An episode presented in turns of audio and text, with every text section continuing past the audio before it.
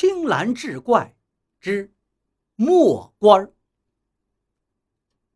那一年是民国二十九年，柳村是永定河畔的一个村子，有几百户人家。秋天，庄稼割了，地干净了，村旁的永定河水势也小了。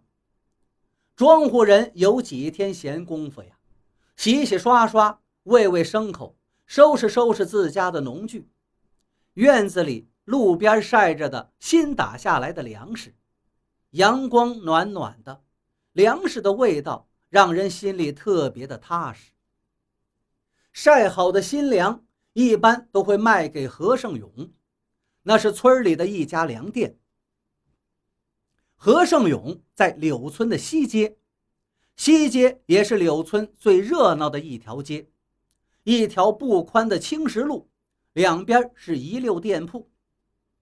西街上除了何胜永粮店，还有杂货店、冯家肉铺、木匠铺、铁匠铺、刘家麻豆腐店，也算是麻雀虽小，五脏俱全。何胜永的掌柜叫王兴发，河北清河县人，人挺和善，也经常周济四邻百姓。很会做生意，王兴发收粮价钱公道，村里人打下的粮食都喜欢卖给他，然后他在磨成面出售。何胜勇里的伙计跟王兴发不是沾亲就是老乡，其中有个二掌柜是王兴发的发小，还有一个卖面的是王兴发的亲戚。何胜勇的账房先生人称铁算盘。他能看出收进来的小麦一担能磨出面粉多少斤，一担玉米能磨出玉米面多少斤。一个推磨的小工是最后来的，据说那是个隆冬时节，天特冷，水一泼到地上就冻上了，家家的屋檐下都挂着大冰凌子。一天下午，大雪纷纷扬扬地下了起来。直下了一天一夜，天还是阴沉沉的，雪扯絮般的从天空飘着，丝毫没有停下的意思。当时人们都在家里猫着，街上去然无人。何胜勇的铺子里，几个人就着炉火聊闲天这时，铺子门突然被撞开，一股寒气夹带着雪花扑了进来。跟着雪花一起跌进来一个人，进来就歪倒在那儿了。他身上的棉衣露着棉花，脚上的鞋也露着脚趾，头上缠了一条破围巾。几个人一见，连忙过去连抬带拽，把他抬到了一个单人铺上，喂了几碗热汤。那个人渐渐暖了过来，慢慢的睁开眼，一双眸子。竟然是凄亮如墨。几个围着他的人也觉得心里一震，细一瞅，眉清目秀，是个年轻后生。这年轻后生就留在了何胜勇，住在后院，每天把牲口套到石磨上磨面，大家就叫他磨官这磨官勤恳能干，力气又大，一盘石磨他搬上搬下倒是很轻松。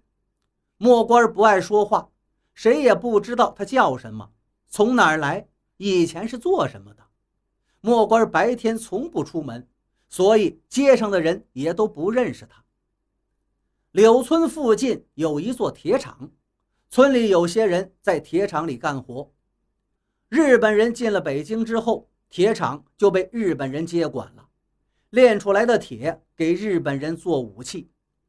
可能是因为炼铁的任务比较重，铁厂的日本鬼子很少到柳村过来。日本鬼子一旦来到柳村，那就是明抢明夺，他们都带着枪，谁也不敢惹。好在他们并不常来。这一天，农历腊月初八，腊八这一天，柳村很热闹，村里人要敬佛，要祭神，要吃腊八粥。祭的神是谷神，用纸扎成的车马模型放到粪堆上，然后放上灯火，祈求来年五谷丰登。腊八这天的西街上，人来人往。在和尚俑里，卖货的卖货，算账的算账，磨官还是在后院磨着面。突然，一阵嘶喊声从街东头传到了街西头，还有女人凄厉的叫声夹杂中间，让人不由得心头发紧，又想看个究竟。铺子里的人小心翼翼地来到门口，探头去看，只见街上有个小媳妇在前边跑。可是明显已经没多少力气，脚下的步子是乱的，头发也是乱的，后面跟着三个拿着刺刀的日本兵，一路上哇里哇啦的喊叫。小媳妇的脚步一软，好像被什么东西一绊，就摔在了那儿。一个岁数略大些的日本兵狂笑着，伸手薅起了小媳妇儿，围观的人是敢怒不敢言。王兴发一见是夺门而出，他抱拳拱手，脸上堆笑道：“长官，长官，您到我小店里喝杯酒吧。这天挺冷的，我这儿呢有上好的卤肉跟烧鸡。”说完后，扭脸冲着伙计说：“伙计，快给长官置备酒菜。”伙计明白掌柜的意思，利索的就答应了一声。岁数大些的日本鬼子却并不买账，他一把推开王兴发，把王兴发推了一个趔趄。王兴发站定后，仍然往前凑出几步，继续打着拱手，脸上堆着更谄媚的笑容。长官呀，您放了他吧，也不知道是谁家的媳妇儿，给他一条生路吧。您到我店里，好吃好喝，我再给您带上些。围观的几个男人也过来凑话：“就是呀，就是呀。”那个日本鬼子倒是被激怒了，他松开一只手，一把瞪出胯上的腰刀，冲着王兴发就捅了过去。只那一瞬间，空气好像都凝固了，有的人不忍心看，蒙住了眼睛。突然，一枚铁球唰。从何胜勇的铺子前飞出来，只听“啊”的一声，然后就是刀子落地的声音，随后是铁球落地的声音，而这一切都是瞬间的事儿。